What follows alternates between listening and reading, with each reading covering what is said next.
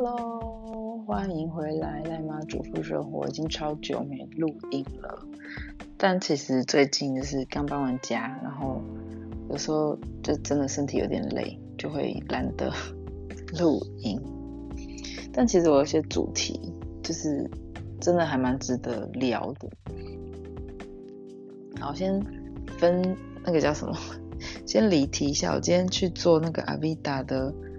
美甲。我之前都只有在在他们家，就是洗头啊，就是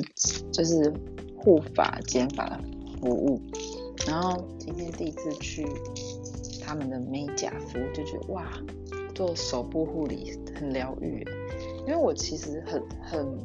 没有习惯，就是手会擦什么指甲油啊，或什么，就是顶多护手霜。我想说，哎，反正我有那个 Avida 的那什么抵用券。然后我就去试试看，然后就发现，哎，旁边的一些姐姐们在做足足部的护理，就觉得好像下次可以试看看呢。对，好，题外话。那今天要聊的主题，我觉得就是是应该是所有有在做自媒体啊，或者是 KOL，或者是你想要靠网络经营自媒体赚钱的人都非常想了解的，就是夜配这件事情。我本来就是，其实我为了这这个夜配主题呢，就是应该说，我其实一直在找夜配到底要怎么谈，然后要怎么去面对这件事情。网络上其实讲的人非常少，然后愿意分享的也不多，尤其是像我们这种就是那么卖米的，就是这种也不算是网红，就是网络经营的。人其实我们真的不知道怎么做，对，然后应该是说，嗯、其实我做这个的初衷是，就是想要说可以有一些额外收入，所以我当然还是终究是希望能靠这个部分赚一点钱。那既然是要有赚钱的这个目的的话呢，就势必还是要稍微经营一下，不论是。呃，YouTube 啊，或者是 IG，或者是 Facebook，对。然后首先呢，嗯，我是二零二零年开始拍 YouTube 的嘛，然后我记得好像是差不多拍了快一年，那个时候频道才刚刚差不多一千人左右。接到第一个业配的邀约，我超开心的。哎、我我想想看，对，这个应该是第一个，它叫做，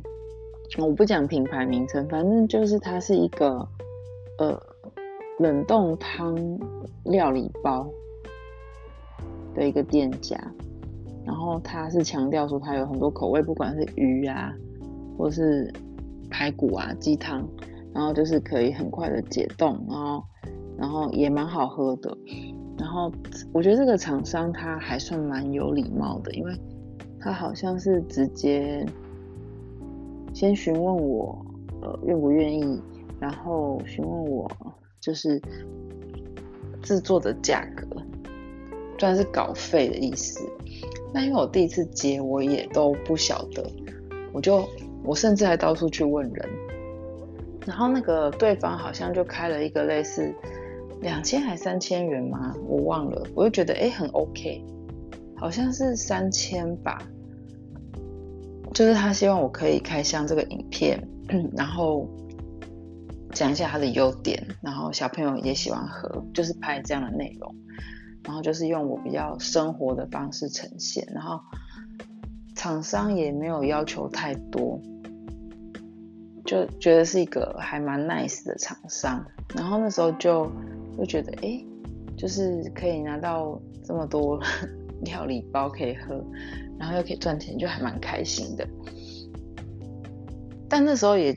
嗯，也没有其他的想法，就是如果之后又接到的话，我要怎么，我要怎么去面对？那时候就觉得说，哎，有钱赚真好，所以就是可能，就是。嗯，不会想太多。后来呢，后来开始拍全联的开箱甜点之后就，就哎就开始越来越流量越来越好，所以就变成有一些甜点方面的厂商会找我。那那时候是一个算是做低糖饮食、网络饮食的那种厂商，他想要找我开箱里面的一些品相，有甜的，有咸的。那我觉得比较吊诡的地方就是，他其实那个厂商也不算很，就是你可能之后后来我也在蛮多的 KOL 上有看到他们揪团什么的，然后就说希望你帮我们开团，然后然后希望你可以拍开箱影片，一开始是说拍一支，后来就说甜的咸的分开拍。那我问费用的部分，他就是只有回说，就是团团购里面他会抽五趴给我，就是一个单如果有一千块，我就是可以拿五十块嘛，这样的概念。然后为期一个月吧。然后那时候就觉得哎、很开心被邀请到，可是想一想，不知道为什么心里就觉得怪怪的。就觉得这个的收入怎么好像有点少，然后要做的东西有点多，然后这时候我就觉得我我很疑惑，我就很想要去问别人，可是我要问我到底要问谁？然后那时候就是 Clubman Club Clubhouse 开始红了，我就发现里面有一些也是讲一些自媒体的人，我就去询问一个算是蛮大咖，就是普通大咖的。还有我其他有做行销方面的朋友，就他们就一律的意思就是说，厂商很不尊重我，因为既然要我帮他们做那么多东西，结果给我的酬劳只是订单的抽成，而且只有五趴，其实非常的少。后来我就果断的，就是很婉转的告诉对方说，不好意思，那我考虑之后可能就没办法做了。就是没有办法合作哦。这边要讲，就是你跟一个厂商合作一个东西，一定要请他，一定要请他拿签约的合约出来。他们业界叫做合作备忘录。对，基本上就是保护双方的权益，因为有时候拍影片或拍文或写文章，他们会很要求你一定要呈现到什么东西。那如果影片里没有提到，或者是没有制作的很清楚，他们会希望你修改。可是我们的东西不可能一直反复被修改，那也是我们的成本。所以就是大部分都是说初初呃，那个叫 A cut，A cut 就是初剪的内容会先就是没有后置，但是你先把一些。就是重要的部分剪起来，就是，呃，你可以把一些不重要的先删掉，然后给他们看你大概会呈现的内容。之后呢，没问题了，就是会再做一个 B cut，就是会上字卡啊、特效或是背景音乐等等。对，通常就是会顶多修改一至两次，对，然后会讲就是要缴交的时间跟。嗯，拿到费用的时间，然后我觉得还有一点要注意，就是你要如果人家请你报价的话，你记得费用的话，尽量就是不含税，因为我记得这种这种呃是自媒体的收入，好像他们的税是很高，好像是十趴还是十二十趴，我有点忘了，就是你一定要报价是不含税的。好，接下来讲到很重要，就是报价这件事情。对，就是，嗯，我记得艾丽莎莎还是谁，还是老爸，他有去分析过说，一般厂商邀约的话，他会看你的订阅数，呃，去当一个，你可以以订阅数去当报价的基础。可是我觉得很不太准，因为像我的订阅数不高，但是我。红的那几支影片都是好几万的嘛，所以所以我自己后来有衡量到一个一个 balance。不过因为我不是全职做这方面的，我本来就有个正职，然后我所以我会故意把我的开价，我其实我会宁愿报高一点，但这个高也也不会是很乱七八糟的高，就是这个高是比我合理的范围，我自己觉得合理的范围再高一点点。对，那如果，嗯、应该说就是要看品牌，品牌如果真的是很厉害大品牌的话。那我觉得，如果是他，他能够帮助你的人气或最终增加的话，报价没有太高也无所谓，就是有合作的话比较重要。那如果今天是你接触到一个不太熟悉的商品，或是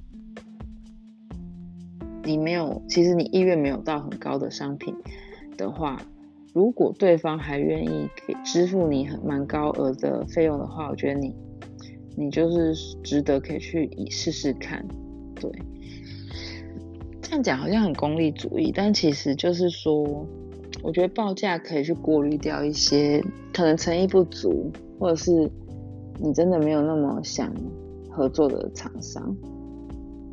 因为我觉得其实报价是一个很重要的环节，就是如果他愿意。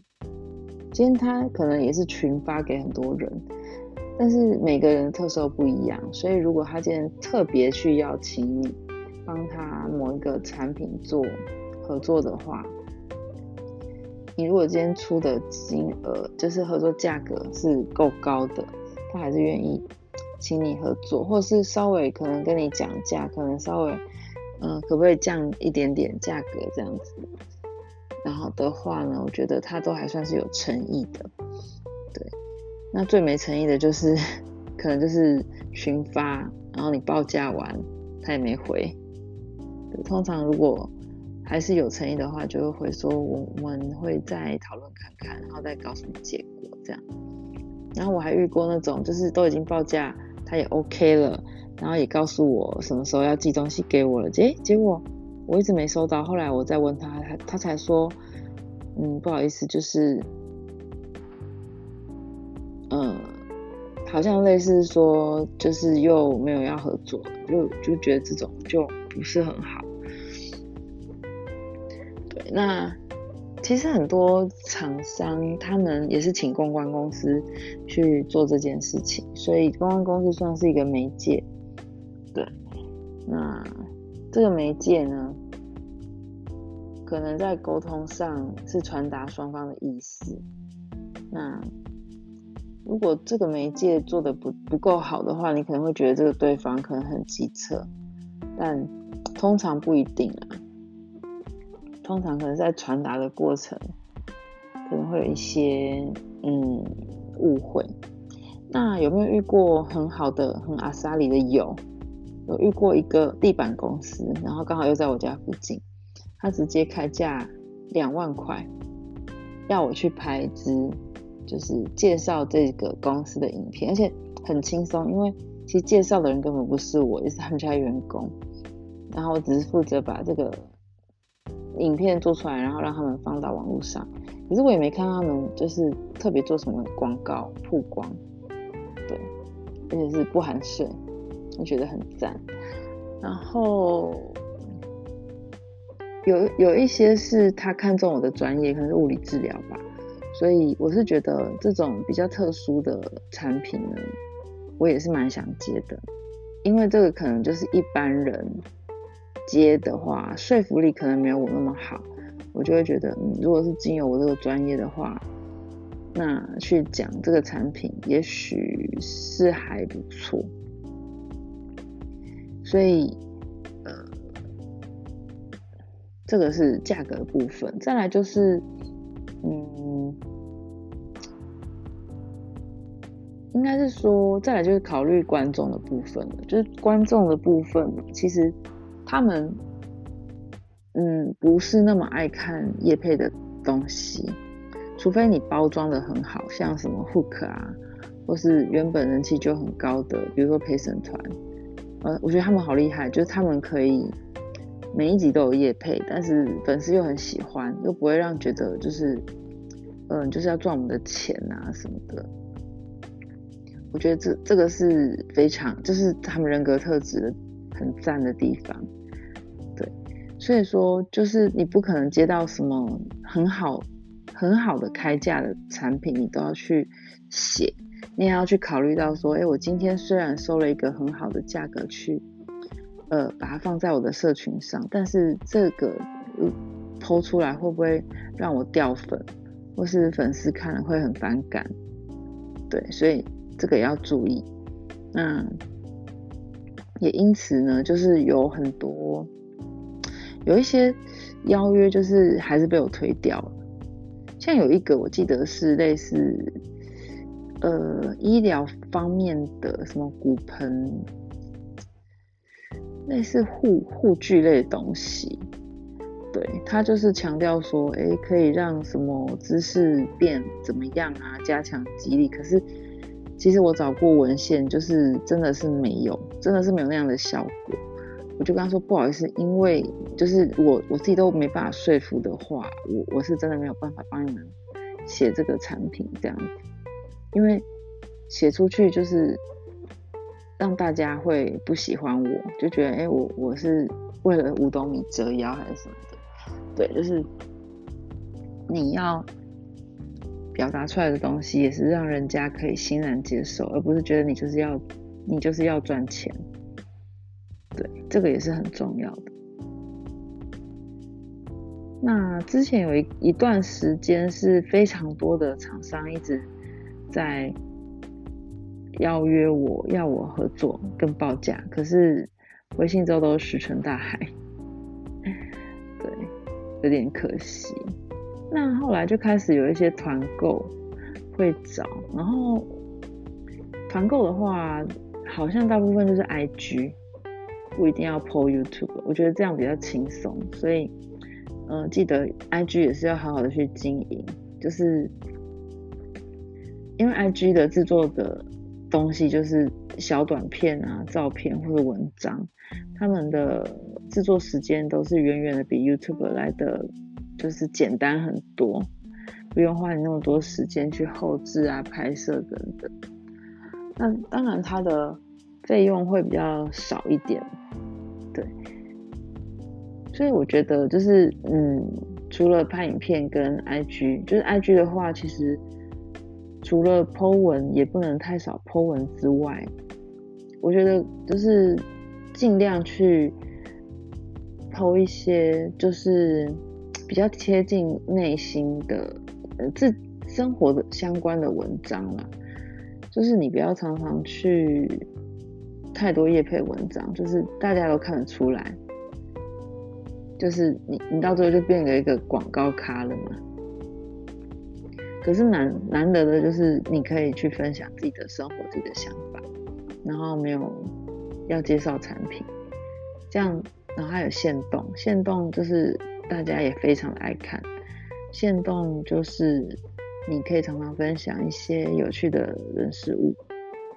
然后其实蛮多人呢会对你用的东西、你吃的东西会有兴趣，就蛮容易就是让他们也想试试看。然后要多有一些互动啊什么的。就是其实现在很 IG 最红的应该还是 Reels，就短片啊。就是几乎拍短片拍很多的，到后面就是嗯，追踪的人数就会越来越高。对，可是我觉得也要看，像我就是尝试过了几个，就有的还不错，可是我没有办法一直拍。我我可能毕竟还是类似写文章挂的，所以这个也是。你要知道现在什么样才会才会带起流量，可是你也不要逼自己去做这些你可能没有很愿意、很喜欢做的东西。如果硬要去做，就就是让你会很痛苦。对，就是如果这些会让你压力很大的话，那那你你就应该是说，要做这些事情是让你开心而放松的。然后你想要主动去分享的，而不是被迫为了流量啊去做你不是很想要做的事情。对，那还有什么事情？我想想看。然后大概就是这样所以我现在的报价，又回到报价。我现在报价就是会报比之前大概就是三四倍的这个状况。我的我抱持的心态就是无欲则刚，就是我报的高，那如果你愿意的话，我也是赚到；你若不愿意，我也就是谢了再再联络。因为我报的高，如果你觉得不值得的话，那那就表示这个也不适合我啊。就是你你你没有，我也没差。对，那如果。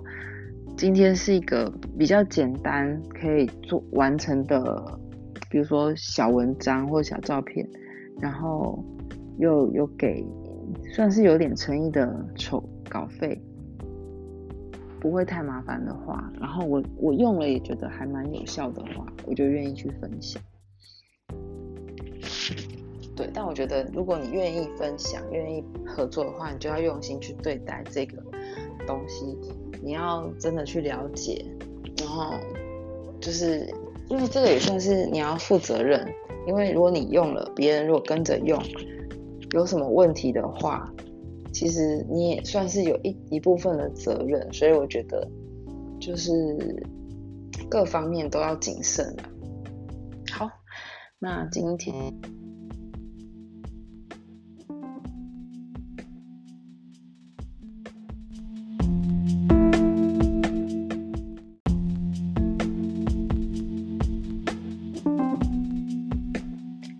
今天的分享就就到这边啦。那如果有什么问题的话，欢迎私信我 IG H C W A N G 一零一零或是 Facebook 赖马的主妇生活。那我们下次见喽，拜拜。